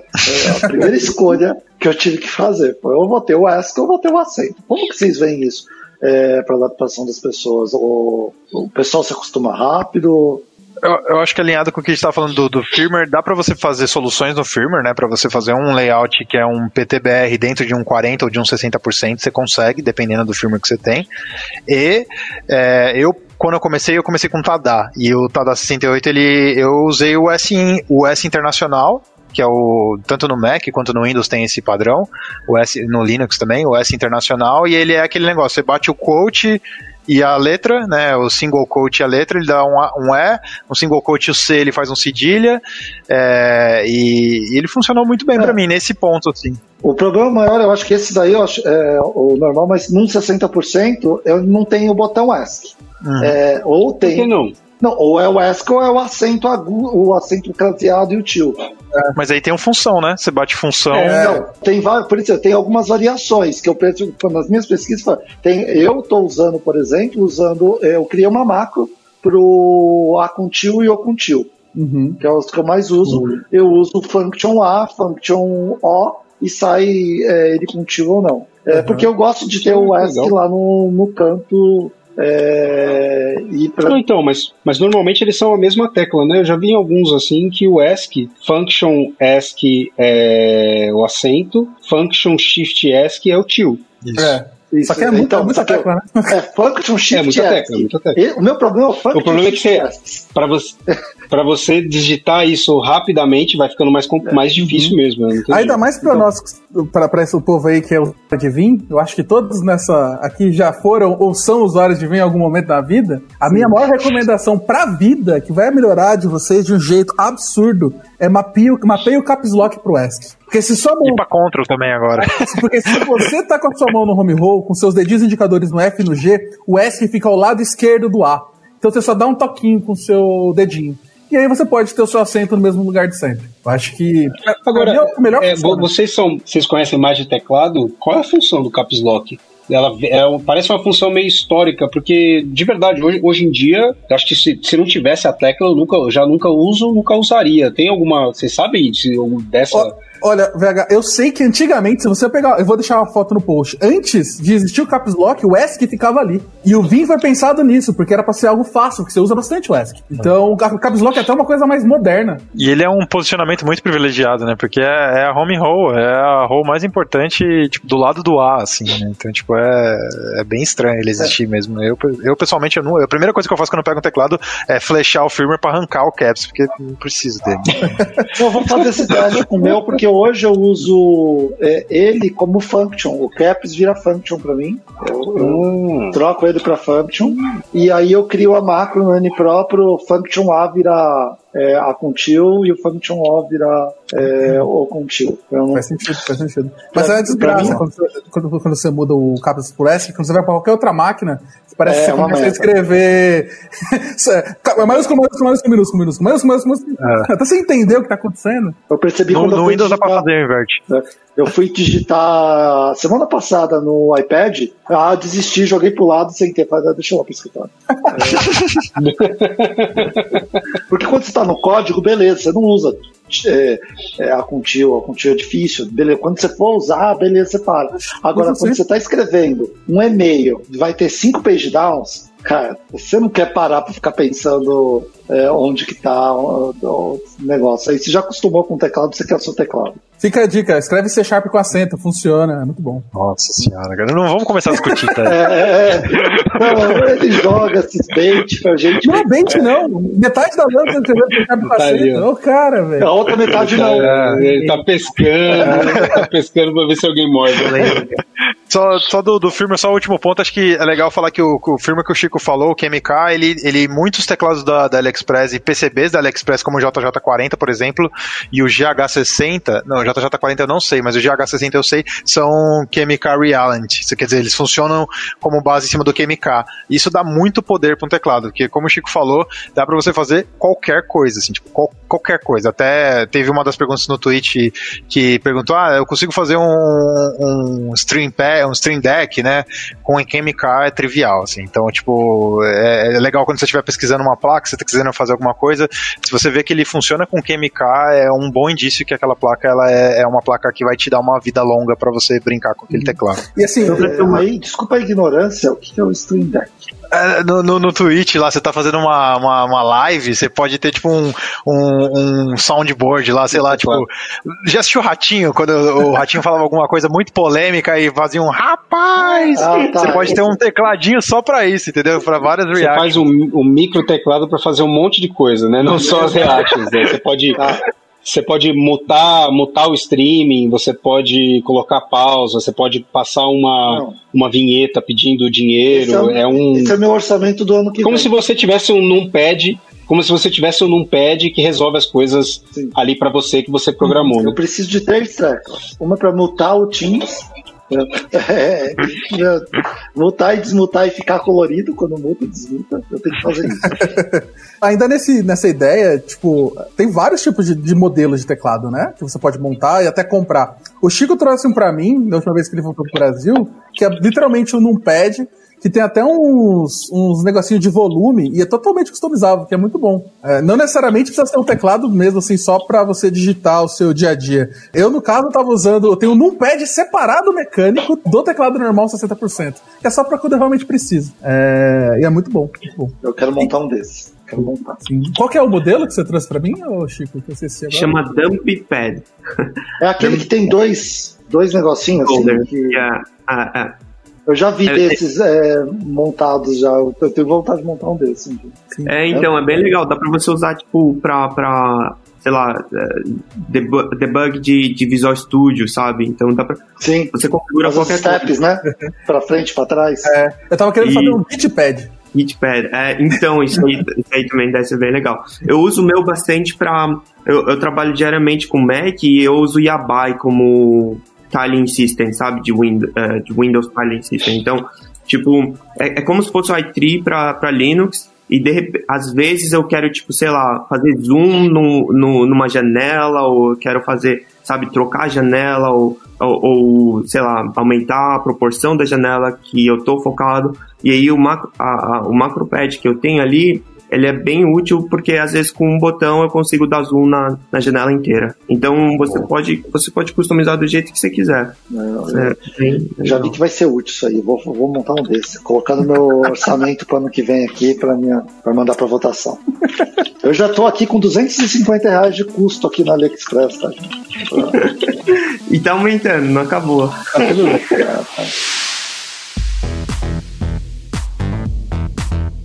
escreva pra gente podcast@lambda3.com.br. É, eu postei, gente, lá no no Twitter algumas dúvidas comuns que a galera tem sobre teclados mecânicos em geral, assim, né? É, e teve bastante dúvida, assim, bastante dúvidas em comum. E uma que eu vi bastante é a galera com dúvida entre sistemas operacionais. Tipo, ah, eu tenho um MacBook, eu tenho Linux, eu tenho Windows, né? O meu layout de teclado é diferente. Como que funciona isso? Tipo, eu, posso comprar qualquer teclado? É, não existe. É, é, difícil achar teclado ABNT, inclusive. é, porque a gente acaba comprando a maioria fora e tal. Eu posso falar da minha, da minha experiência rapidinho. Acho que até aproveitando o último gancho que a gente está falando de, custom, de firmware customizado, o Chemical ele tem alguns, alguns shortcuts para é, sistemas operacionais. Então ele tem o modo Mac e o modo Windows, Linux, que basicamente ele só inverte o, o Alt como Command e só a posição ali no teclado, mas ele tem um atalho. Então eu consigo bater uma, uma macro ali, né, que é, é down layer e, e K, e ele inverte os dois, as duas teclas. Então se eu estou no Mac, ele vai inverter o, o option com Command e vice-versa. Então tem essa, essa variedade. Eu sei que tem alguns teclados como o K2, eu acho que você tem que comprar já ele para um lado ou outro, mas eu acho que ele deve ter alguma, algum firmware, algum software que você instala como o NPro para você fazer essa inversão. Aí o NPro, não sei, acho que vocês que estão usando o NPro pode dizer melhor aí como que funciona para isso. Ele tem a configuração é, para Mac para Windows, é um layer também que você pode colocar, mas eu, por exemplo, eu customizo o meu, o meu layer. Eu troco algumas teclas de lugares é, como a, a, caps que eu troco de lugar, eu troco o acento de lugar, e eu faço uma layer customizada, por exemplo, a layer de é, é, de setas, para mim ela é igual a do Vim. Ela não é para cima e para baixo, sabe? É igual do Vim ali, a HJKL. Então, Puxa, vai. É, eu faço o, essas trocas. O, é. o, meu, que é o que move, é um switch no próprio teclado. Tem um switchzinho físico. Físico? O meu não é físico, não, é no software. Legal. Eu achei legal é que o NPro tem também um software. Eu nunca usei ele no, no Bluetooth via é, via celular, é, mas eu sei que tem. Você pode fazer as configurações, carregar as configurações pelo celular eu uso pelo computador mesmo, que é o Obins, Obins Kit. Legal. Eu, eu, sei que tem um firmware customizado do NPro em Rust, é open source. Eu não sei qual, em que estado que ele tá. Quando eu olhei, ele estava bem inicial, mas é legal e, assim, que tem essa. O upgrade dele é bem simples. É o próprio software. Ah, tem um upgrade de firmware que aí não é o customizado, é o da, é, da do, do NPro mesmo. Ele já faz download, já faz as coisas. Eu nunca tive problema com ele. Eu estou usando ele, acho que há uns 6, 7 meses. Tem funcionado. E aí, o que mais? O que mais de dúvidas? Uma outra grande dúvida, porque a galera quer comprar, né? As pessoas escutam um podcast e falam assim: ah, beleza, eu quero comprar esse teclado mecânico. Eu quero ser hipster também. Eu quero né? ser quero hipster também, né? Só que se todo mundo for hipster, você não é mais hipster. Então, né? cuidado. Aí, aí, ó. Aí, é. Paulo, ó a propaganda aí gratuita. é, e até o pessoal que comprou aí recentemente, que fez pesquisa, por mais que tenha comprado errado, né, VH? Mas tá tudo bem. É, que, que vocês, tipo, ah, se eu quero comprar no Brasil ou fora, quais são as melhores opções, né? É, a gente já falou várias vezes que comprar fora vai ser mais fácil, você vai ter muito mais diversidade de teclado, né? Mas a gente consegue comprar uns aqui, né? O que você recomenda? Bom, eu, eu, eu pesquisei, é, apesar de no final comprar errado. É, não é uma boa recomendação, né? Eu pesquisei um monte de lugar. mas é porque eu, mas é porque eu acho que tinha a ver, tem a ver muito com qual, qual teclado que eu queria, né? Porque eu fui ver review, eu fui ver o que tinha disponível, eu fui ver as diferenças, e aí no final, beleza, vou comprar essa porcaria aqui. E aí a, o, fui né, enganado pelo, pelo anúncio. É. Mas é. Mas, por exemplo, você tem, tem um monte de teclado mecânico disponível no Brasil. É. Eu então, comprei na eles começam em 200 reais. É. E eles começam em 200 reais na Saraiva, no Mercado Livre, no Kabum, na Americanas. Tem vários desses, desses espaços que tem teclados acessíveis, né? Que não vai ser muito diferente de você comprar um outro teclado de membrana. É, e aí, se você pode esperar, quer esperar e tal, você tem muito mais opções se você for no Bangu e no AliExpress, né? Uhum.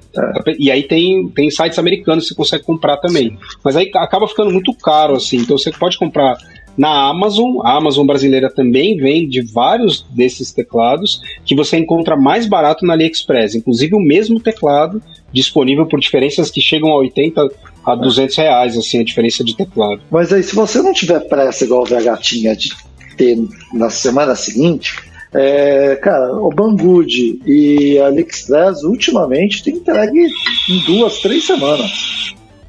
É, a experiência tem sido bem melhor. Não sei qual é o efeito da pandemia que fez nisso, mas que está fazendo o negócio chegar mais rápido. É, e a minha experiência com comprar da China nesses últimos dois meses tem sido muito rápido.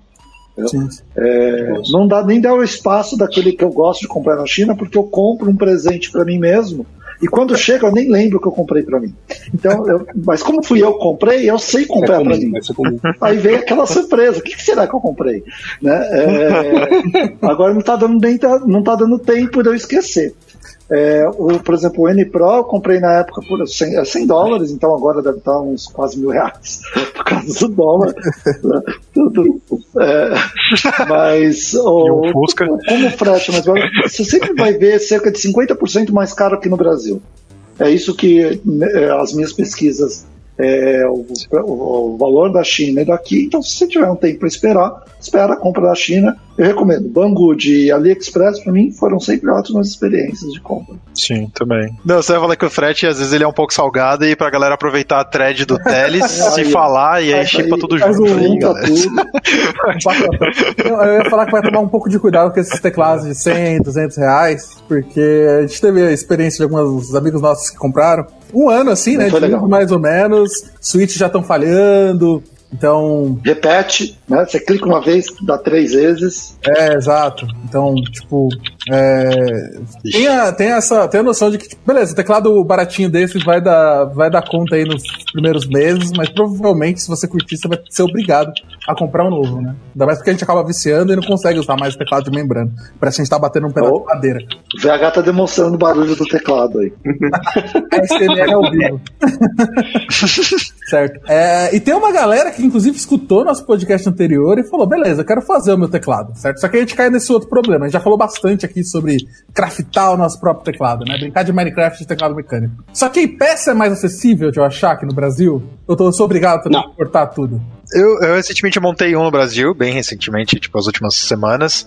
Basicamente, as recomendações de site são as mesmas, eu, eu, só focaria mais no AliExpress e no Mercado Livre. Então, muito componente eletrônico, por exemplo, o Pro Micro, ele acaba valendo a pena. Assim, não que valendo a pena, mas se você somar o frete, se você for comprar um Pro Micro na China, com o frete vai sair a mesma coisa que você comprar um Pro Micro no Mercado Livre aqui em São Paulo, é, no, em geral no Brasil.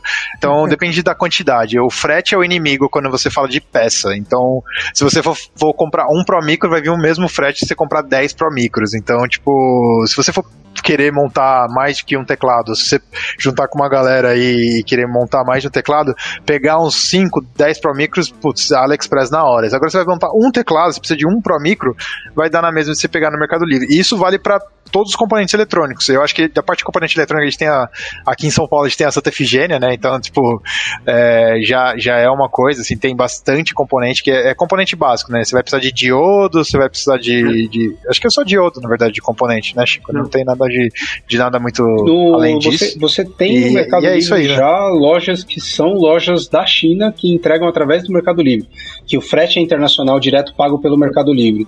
Ele inclusive indica quando você procura um componente de que aquele componente o frete é internacional e normalmente, pelo menos para mim, né, eles aparecem como frete gratuito. É, então va vale a pena testar.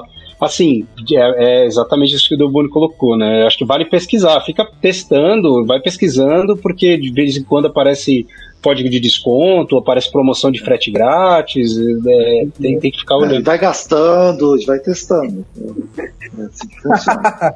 Tá gastando. É, e falando em gastar, a gente ainda tá falando aqui, a gente falou de bastante coisa que a gente precisa comprar, PCB, ou a caixinha, os keycaps, o switch, e de ferramenta, né? É, o que, que eu preciso? Eu preciso de um ferro de solda, solda estranho. É, o Chico manja mais isso aí. Vai lá, Chico. Um, depende depende da, dessa, desse grande opções de teclados que a gente falou, depende do teclado que você comprar, né? Se você comprar um teclado hot swap, você pode trocar os switches sem precisar de soldar e soldar. Então você não vai precisar de nenhuma ferramenta em específico. Agora, se você está comprando teclado e precisa soldar os switches, então você vai precisar de um ferro de solda e solda de fato, certo? Mas, mas não é nada não precisa ser nada, não precisa ser um ferro de solda super complexo, com, com controle de, de temperatura e tal. Se você for soldar coisas mais, mais delicadas, como, como LEDs e tal, então é bom que você tenha um ferro de solda um pouquinho melhor com controle de temperatura, porque LEDs são bem sensíveis. Fora isso, tem algumas ferramentas que são boas do tipo um, o abridor de switch. Extrator de solda não precisa também? Extrator de solda Então, extrator de solda não é obrigatório, mas ela facilita, eh, ele facilita bastante o trabalho na hora de, de, de soldar um switch. Teoricamente, você consegue ali com só com, com a malha de. de, de é, tem a malha para retirar. É. Isso, a malha de cobre, cobre. E, e o ferro de solda, você consegue tirar todo, toda a solda. Mas acaba sendo um trabalho bem chato, principalmente se você precisa de soldar muitos switches. Então, um extrator de, de, de solda ajuda bastante nesse caso. É oh, eu adicionaria Flux. Flux é bom, para solda grudar nos contatos eletrônicos, ela ajuda muito na solda de coisa pequena. É, uma base de solda, uma estaçãozinha de solda, que é aquele lugar que você põe o seu ferro de solda sólida, porque o, o ferro de solda normalmente ele vem com uma basezinha que é um alumíniozinho que você dobra assim e põe ele para a ponta não encostar na mesa. É, se você comprar uma melhorzinha é muito bom para você ter muito mais, é, muito mais prático para você tirar e colocar o ferro de solda para cima. E aquela esponjinha amarela de, de ferro, uma malhazinha que é para limpar a ponta do ferro, limpar sempre é bom antes de, de usar e depois de usar é, eu adicionaria isso. Ah, e duas coisas muito importantes: alicate de corte, bom, afiado, e pinça. É, eu acho que é pra comprei montar, um kit de solda no muito, assim. Mercado Livre por 80 reais, tá? Não é a melhor das opções, mas é um kitzinho super básico e tal, vem é, multímetro é, para você testar, né, o que, está funcionando Sim. e tal, o ferro de solda, o sugador, o suporte, esse suporte que, que o Boni falou agora, e o estanho, né, por 80 reais. É um, é um negócio bem interessante até de, de ah, ter de maneira geral, né? Pinça, eu acho que ajuda bastante. É, eu comprei um conjuntinho de pinças, porque na hora que você vai tirar, colocar alguma coisa ali, é, LED, você precisa tirar, colocar também ajuda bastante você ter alguma coisa mais estável para você conseguir colocar e tem lugares que são difícil acesso. Acho que pinça é um negócio legal para ter também. É, e muito bem lembrado o multímetro aí para fazer o debugging, se der alguma coisa errada. Não tem é, Studio, é, né? é uma forma boa.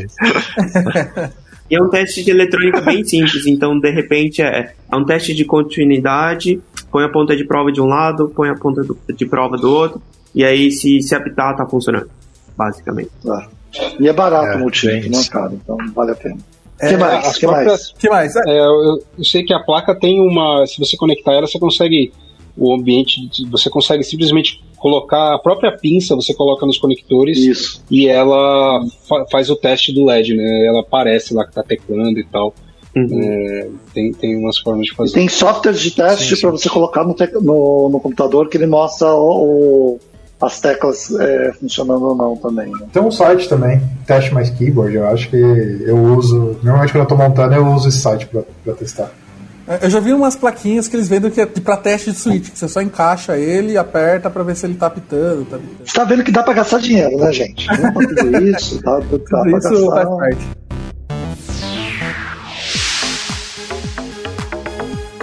Entre em contato pelo site lambda3.com.br é, a próxima ah, pergunta, acho que ela é bem subjetiva, tá? Quais são os melhores materiais para compor um teclado? Será que tá falando de case? E aí, cara, o que eu percebi é o melhor. Cara, vai ter gente que vai falar ah, ouro, faz de ouro a base. Pode ser. Entendeu?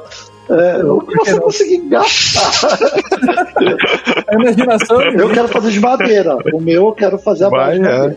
Acho que tem o lance da acústica também, né? Acho que dependendo do material, a acústica vai, vai mudar e ela muda muito o som do, do, do Switch. Então, se tiver alguma coisa que rebate som, o som vai ficar bem alto, aquela caixinha mais acústica. Se tiver uma madeira, acho que talvez ela vai absorver. Não, não manjo nada de acústica, Parece. mas talvez ela absorva mais o isso, som. Isso, isso é real. Então, no, normalmente em cases de alumínio, você vai ver que o som é bem mais alto, porque o som reverbera dentro do case, certo? Então, normalmente, se você colocar um, uma espuma dentro do case, quando o case é de alumínio, ajuda bastante, porque abafa bastante o som. Mas se você for para um case de madeira, aí isso não é tanto um problema. Ainda que uma espuma vá ajudar. olha só! Chegou coisa! Olha Cara, a gente tá ao vivo. O chegou, vou fazer o um unboxing. Ao vivo? Vou ver o que chegou, não faço ideia. Acabou de chegar, do ali. Olha, que é legal de comprar da China. Chega, e você sabe que você ganhou um presente de uma pessoa super querida, que é você mesmo. Não sabe o que, que é. Vamos lá, tira o print aí, tira o print aí que eu mostro que chegou. Vai, vai é... mostrar na câmera, você sabe. Ó, né? chegou um né, tirador de caps. Ah, chegou um conjuntinho de caps. Vamos ver como é que é esse aqui. Boa. Falar nisso, eu botei aí, depois coloca esse link no post, ô, ô Teles é, eu coloquei ali em cima um link para uma, uma keycap que é artística, que é um aquário. Tem um peixe dentro da keycap ali, bonitinho. É um peixe de verdade? Não, Não, umas é, keycaps bem. São umas keycaps bem. Tem um monte, né? Mas que. É, exatamente, exatamente. É uns Tem ícones besteirinha aqui, tem ícone de bandeira e Trabalho, tal, de trabalho. Eu posso falar que a, a embalagem não é das melhores, né? A qualidade da cap é aquela qualidade que você espera quando você compra de olho fechado. Eu vou ver como é que fica aqui isso aqui. Depois É um perfil- o. É um perfil bem baixo dela. Era mais pra XDA, sim, pra XDA? testar, né? Então, vamos ver. E chegou um maior aqui que eu não sei o que é também. Voltando nos cases, daí uma boa ideia que eu tive, Chico. A gente coloca um microfone dentro do case e um speaker pra fora. Eita! Pra você Muito reverberar azul. o som. Pra aumentar Caraca, o som. olha Bonito esse, hein? Eita, VH. Bonito. PH. Chegou Pô, me manda um link desse aí. Tá, eu não me lembro de ter comprado. É assim que funciona. Você entra nesse mundo, coisas de teclado mecânico vão chegar na sua casa. Só fechando esse ponto da, que a gente tava falando da última pergunta, acho que um- um- uma coisa que eu me arrependi de material foi. Eu pensei que alumínio era um bom material para case de, tra- de keyboard para ficar levando para cima e pra baixo. E não, ele é muito pesado. Normalmente, quando você compra esses ah, é, alumínio e inodizado, sei lá, esses materiais que eles falam que vêm da China, é realmente pesado. Assim. Acho que se você quiser um teclado para ficar na mochila, vai de acrílico ou madeira. Acho que São os melhores materiais aí pra, pra andar na. E aí, uma pergunta: vocês levam o teclado de vocês pra cima e pra baixo? Lá atrás, quando eu só tinha um, sim, agora eu tenho uns 300, eu deixo um em cada lugar. Então, É. Eu também comecei a fazer isso, aí eu preferi comprar um outro e deixo, deixo um trabalho em casa. É, exatamente. Também, também. Por mais que a gente usa a desculpa de comprar um teclado pequeno pra falar, não, porque eu consigo levar pra lá e pra cá. É mentira, né, gente? A gente só quer ter mais. Eu só achei que é bonito. Eu quis comprar pequeno porque eu achava bonito. Eu achava a distância do mouse pro, pro teclado é, me convenceu essa questão de não ter que ir com a mão lá pro quinto dos infernos para pegar o mouse. e aí eu deixo, eu uso o, touch, o touchpad é, do Mac, eu não sei o nome disso, que é, é trackpad, né? Trackpad. Trackpad. É, o trackpad fica bem do lado do teclado, então eu já eu uso pouco, mas quando eu preciso usar, é, tá ali do lado, não precisa andar muito com a mão. VC, daqui uns dias, daqui uns meses, você vai estar achando que a tecla FN, ou até mesmo o número 1, é longe pra caramba também. Você vai falar, ah, não preciso disso, aí eu vou pegar um teclado 40%, que Não, aqui é só. eu, eu tô um movimentinho já chega em tudo já. mas e aí? Pô, como é que foi a adaptação aí pra vocês usando um 40? Então, eu usei o Vortex Core, que é, que é um 40%, que é, que é basicamente um 60%, só que você tira a parte de cima ali, aí ele vira um 40% normal, certo? Eu usei ele por um bom tempo e a adaptação foi bem tranquila, sabe? Você, o, o que acontece, só para explicar um teclado 40%, ele basicamente é um 60%, mas você vai usar bem mais as layers, certo? Então, quando você aperta uma tecla, você to, todo o teclado, ah, ah, quando você pressiona uma tecla, todo o teclado tem um outro sentido. Então, às vezes QWE vai virar um 2, 3, sabe? E é assim que você acessa os números. Eu gostei bastante, eu gostei bastante porque o, o- a sua mão ela fica muito mais estável, você não precisa mexer ela muito, sabe? E, e o hand travel tá, diminui bastante. E aí depois eu fui para um ortolinear. Aí quando eu fui para ortolinear, aí foi outra vida. De- demorou um pouco a adaptação. O ortolinear ele, ele, ele requer um pouco mais de adaptação porque o layout em si muda. Não é só 40%, mas o layout também muda. Então, para mim, ah, foi coisa de um mês, três semanas para ficar realmente confortável. E aí, explica o que é ortolinear pra quem tá ouvindo e de repente não Ah, sabe. verdade. Então, ortolinear, basicamente, quando você olha para o seu teclado, ele tem uma inclinação, certo? Então, se você vê o Q, A, Z, ele não tá um embaixo do outro, certo? Ele, ele tá inclinado. E existe uma, uma razão histórica para isso. Lá atrás, quando os teclados foram feitos, existia, existia uma limitação a, a, física que impedia que Q, A, Z ficasse na mesma coluna, certo? E, e, e a gente simplesmente só continua usando uh, esse layout desde então. Uh, mas é engraçado. Por acaso ou ele é, da, é do teclado? Isso tem a ver da máquina de escrever, que eu vi uma história uma vez, a pessoa falou que era da máquina de escrever, Isso. da mecânica da máquina de escrever, que tinha que ficar. Exatamente. Eu acho que tem também a ver com query também, né? O QWERTY, que é o layout de, de teclas também, que é a máquina de escrever. Acho Isso, que o query é, ele era para não né? enroscar né? um, um, um negocinho no outro. E, se você é, colocasse um debaixo é. do outro, a, a, eu tô olhando para uma. Ó, tem aqui, ó. Tem uma uma Olivetti. Caramba, verdade. É, tem aqui, ó. Vou até pegar ela. Aqui, uma Eita, é, né? Vou mandar ela agora. Vou tirar foto e vou mandar depois lá. Ó. É, o que ele baixa o metalzinho do Q, ele tem, ele, se ele descesse reto e o A tivesse na mesma linha dele, ele não desceria. Uhum. Aqui, ó, tô vendo aqui. Exatamente, essa é a grande limitação. E o mais engraçado é que se você pensar, a gente nunca move as mãos em diagonal, naturalmente. A gente sempre move, move para baixo, para cima, sabe? Esquerda, é. direita. Mas você não, normalmente não move as mãos em, em, em diagonal. Então, fez muito mais sentido para mim. É, eu acho que para mim também, assim, eu demorei muito para me acostumar, eu demorei mais que o Chico, eu xinguei muito o Chico, porque o Chico que veio com a ideia, não, o hortelineiro é muito louco, não sei o quê. Aí eu comprei, o primeiro mês eu, eu xingava o Chico o todo dia, assim, mas aí depois eu, hoje eu, eu amo o Chico mais ainda. Eu tava ali do lado dele e ele xingava, depois... Mas eu, eu gosto muito, assim, não consigo mais voltar, eu reaprendi a digitar, então, tipo, eu não conseguia fazer touch typing, por exemplo, que é digitar sem olhar pro teclado, usando o J e o F como guias. É, e aí, quando eu, como eu percebi que eu, que eu não estava indo, não estava conseguindo andar rápido com, com ortolinear, eu falei, não, eu vou reaprender isso, como que é? E aí eu estudei sobre, sobre touch typing e apliquei isso no, no ortolinear, e hoje eu digito muito mais rápido com o ortolinear do que eu digitava antes com, com, com teclado normal, e eu consigo fazer touch typing no teclado normal, não sei porquê, mas acho que, sei lá, minha, minha cabeça aprendeu de alguma forma.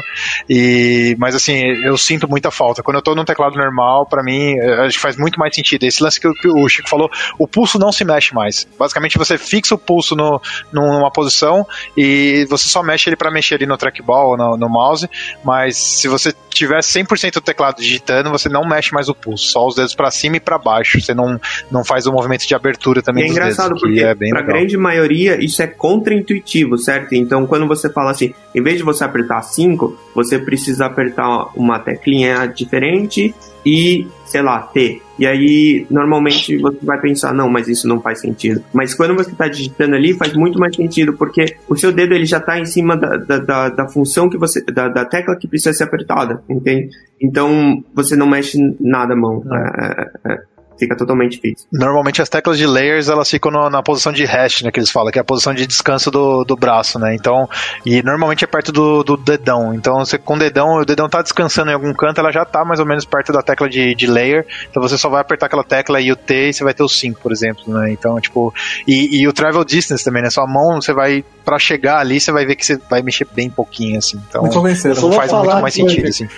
Nunca, nunca serei para ser o personagem que daqui no próximo episódio vai falar, já tô com o meu ortolinear aqui, né? Por enquanto é mesmo.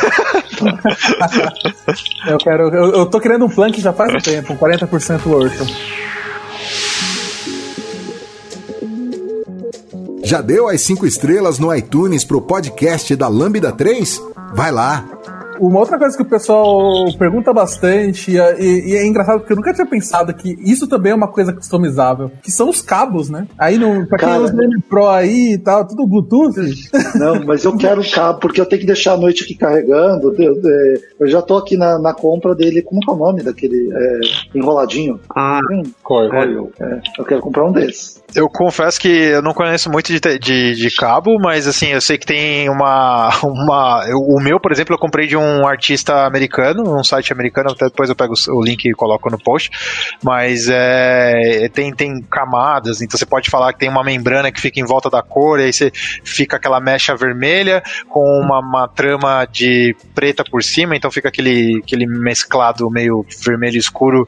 Tem uns lances mais perolados que muda de cor de acordo com, com o ângulo de visão que você olha.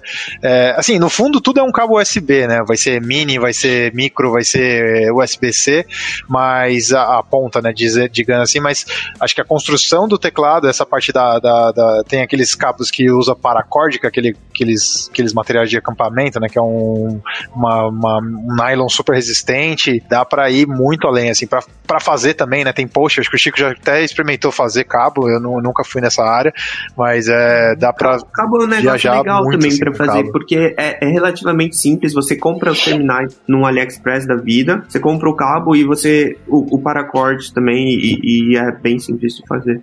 É, é um negócio legal assim para fazer junto com o teclado. Só para deixar claro, é puramente estético. Ah, não existe cabo X melhor que Y, mas é, é, um, é um negócio legal aí para customizar também, deixar parecido com o teclado. Eu vejo que tem uns adaptadores também, né, que é para USB-C e também micro USB para magnético, né? Aí você fica aparecendo com os do Mac no teclado.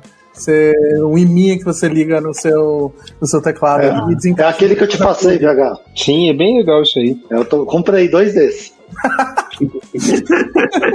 Vocês lerem que o vício não, não tem fim. que mais? Posso montar teclados com layouts diferentes? Por exemplo, para ser um Stream Deck? Pode, né? A gente já falou sobre isso aqui. Uhum. É, nada impede. Acho que é 100% customizável. Você pode fazer que você quiser, que nem o Chico falou. Até eu lembro que quando eu peguei o meu Tada, que tinha um firmware da QMK, ele conseguia emular o mouse até. Então você conseguia, na seta ali, você segurava um, um layer, ele virava mouse, a seta controlava o mouse e right click e left click. Então. Você tinha um flip table também, não tinha? Não tem limites. É um emoji, né? Você consegue fazer aquele emojizinho que é um monte de caracteres, você consegue meio que pré-escrever ele uma macrozinha pra ele digitar. Tinha, tinha flip table, tinha aquele carinha bravo.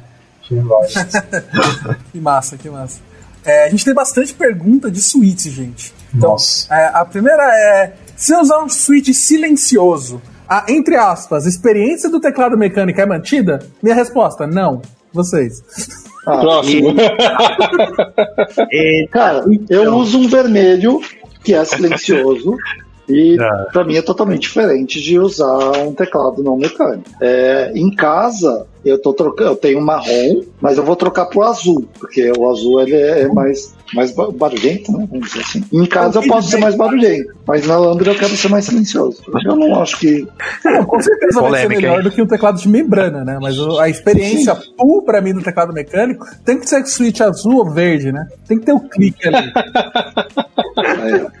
não, não. Cara, eu não, eu não gosto de, de switch barulhento e tem alternativas caras, bem caras, mas alternativas que te dão um feedback tátil igual de um clique, mas sem fazer barulho. Acho que o Chico pode até devagar mais sobre isso, mas é assim, é. Dá para chegar no mesmo nível, só que é, aumenta bastante o preço, acho que do Switch. O, o Switch que eu uso hoje, ele é, é um Switch chamado Silent, é um Switch super, super caro. Ele custa um dólar cada Switch. Então, então ainda bem que eu tenho um 40%, porque hum. senão ia, ia vender ruim pra, pra, pra, pagar o Switch. Então, ele, ele, é um Switch bem caro e ele é a versão Silent dos Ilios, certo? Um, ele, ele tem um, um feedback tá, tátil muito, muito forte, mas ele ainda é silencioso. Então eu acho que você pode manter, mas se você quer realmente o melhor dos dois mundos, uh, o silêncio de um switch silencioso, uh, mais o feedback tátil, acaba saindo bem caro.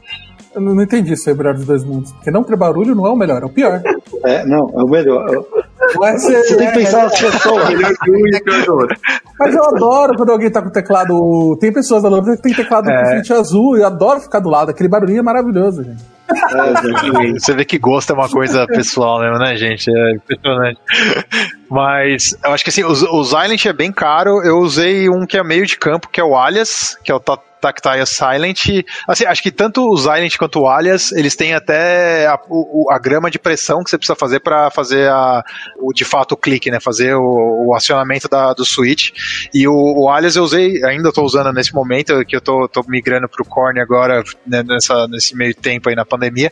Mas o, o Alias e o Silent são ótimas é, opções para você ter um switch silencioso com feedback tátil e o Alias é uma ótima opção de custo. Ele é, ele não tem um feedback tátil tão forte que nem o do, do Silent, mas ele tem um feedback tátil, diferente de um head que é linear. Quando a gente fala linear é que ele não tem um feedback tátil, mas ele tem um acionamento rápido. Até para jogo a galera fala que é legal. Não, não, pra mim, não, não, sei se faz muito sentido, mas a galera gosta de Red para jogo porque ele tem esse acionamento mais rápido, né? Você não tem essa, esse, essa pressão que você precisa fazer para acionar a tecla e ela, ela funcionar, né? Então a, a tendência para gamer talvez seria um, um Red, talvez, mas ele é silencioso silencioso porque ele justamente não tem esse feedback tátil. Então o Alias ele tá nesse meio de campo de preço. Sim. Eu acho que tem um Forest também, né, Chico, que, que é que também ele é silencioso e também é meio meio custo assim, né?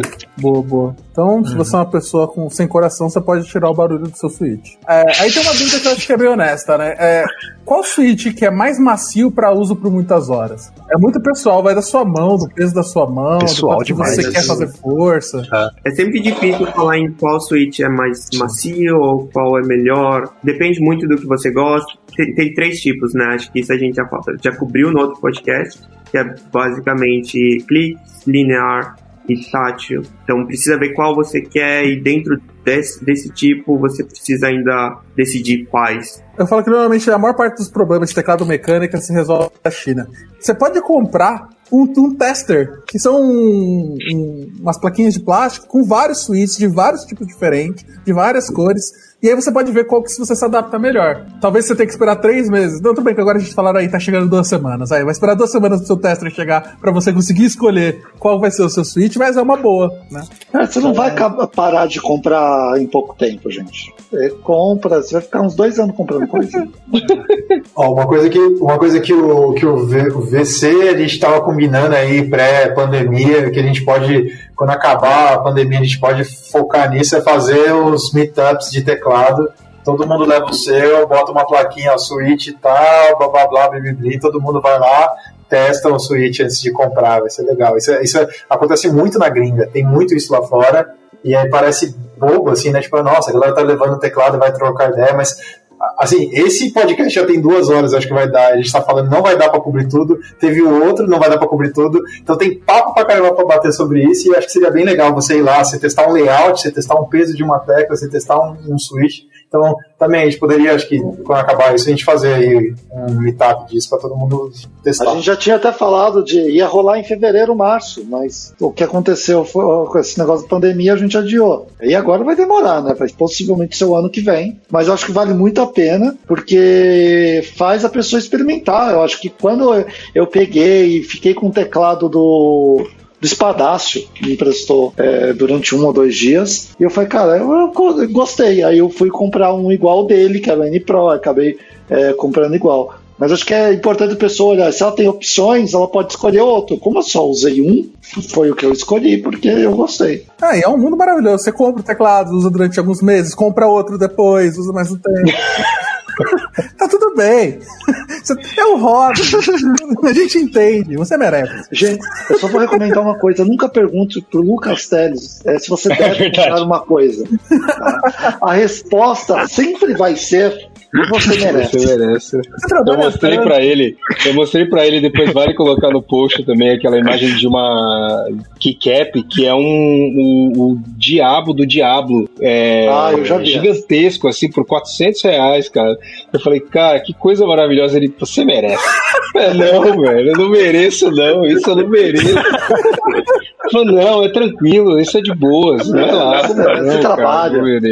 É, não. Não. É, eu- continuando as nossas, nossas perguntas. É, essa também eu já ouvi várias vezes, né? Eu preciso fazer mais força, é mais cansativo eu usar um teclado mecânico. E aí eu até adiciono mais uma coisa, que tem muita gente que reclama da altura. Normalmente teclados mecânicos são um pouco mais altos do que os teclados normais que a gente vê de, de notebook, ou os teclados que, que- que a gente compra da Microsoft, etc. É, cansa mais? É, é- é pior pro pulso? Pô, eu posso falar que eu tô usando tem um mês, talvez um mês, é, o meu teclado. A diferença é nítida entre eu usava antes o meu te- um teclado do próprio iPad, que é terrível, não precisa comentar. É, eu usava o teclado, um, um teclado comum da, da Apple e muda bastante a inclinação. No começo, ele levou uma semana mais ou menos para meio que me acostumar. E agora, até mesmo essa inclinação não é muito um problema. Mas eu comprei um apoio de, de pulso que tá para chegar para ver se muda muita coisa, né? Mas assim, eu eu eu não- você não faz mais força. Pelo menos eu não sinto, me sinto fazendo mais força. Mas com certeza a posição da mão muda. E aí vai depender de você, de você como é que você tá com relação a isso. É, ainda sobre o peso, eu falei de novo, compra um teste de switches ou vê, testa alguns teclados de outras pessoas porque cada switch tem um, um peso de ativação específico. Então vai ter uns que vão ser mais duros, uns que vão ser mais moles. É, em geral, todos que eu testei eu senti bem mais confortável do que usar um teclado de membrana. Hoje, se eu digito um teclado de membrana, parece que eu tô batendo o meu dedo num pedaço de madeira, assim. É, horrível. É, então, fica essa dica. Assim, a última pergunta sobre switches. O que diferencia um switch além da cor? A gente falou de peso, né? que mais? Acho que o mecanismo de ativação dele, né? Então, cada cor ele tem um mecanismo de ativação diferente. Então, e, e quando eu falo mecanismo de ativação, é tipo o, o como basicamente os switches são dois contatos metálicos que se juntam para fazer uma ativação eletrônica, certo? Elétrica, sei lá. E, e, o, por exemplo, o Blue, que é o switch azul, que tem essa fama de ser o mais barulhento, ele tem um, um degrau de plástico dentro dele que para te dar esse feedback tátil de ativação desses contatos eletrônicos, você tem que passar por ele, né? Então, você ao pressionar o, o switch, você tem a mola e você vai passar por essa, esse, esse degrauzinho de plástico que é um pouco mais elevado, mais pontudo, para você conseguir fazer acionamento e com isso você tem o clique. Então o clique, ele, na verdade, ele é um efeito colateral. Ele não, acho que não foi feito, produzido por isso, mas para esse sentido, mas ele é um efeito colateral desse, desse degrau de ativação, que quanto maior esse, esse, esse degrauzinho, entre aspas, né, bem entre aspas, gente, mas é, mais barulhento, mas ao mesmo tempo você tem um feedback tátil daquela ativação que você fez, né? Então a,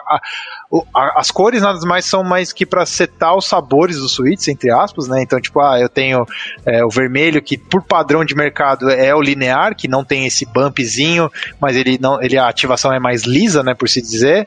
Tem o marrom, que é, é um intermediário, tem o azul, e aí com a, o crescimento do mercado você tem cores como o verde, que eu sinceramente não sei, tem o branco, o transparente, e, e, e assim, é, cada um tem um, um, um, Eles setam um sabor do Switch que é mais ou menos isso. Ah, ele, ele tem um, uma pressão de ativação maior, um, um, peso de ativação, um feedback maior. Os Island, por exemplo, ele, ele, que são os que o Chico falou na parte de silenciosos, eles são separados por gramas e eles têm as cores, então, tipo, ele vai do azul clarinho até um azul escuro bem forte.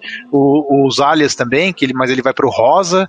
Então, tipo, vai da marca e, e, do, e do, do tipo do switch que você está usando ali também, né? Então tem, tem muita coisa envolvida aí por trás boa, da, boa. da, só da tem cor switches do switch. totalmente diferentes, né? Tem os que são ativados por mola, os, os da IBM, tem os Topre. Então, isso muda totalmente o, o, feedback que você vai ter do switch. E a maior parte deles você vai ter que experimentar, né? Então, compra tudo na China e a gente, não tem.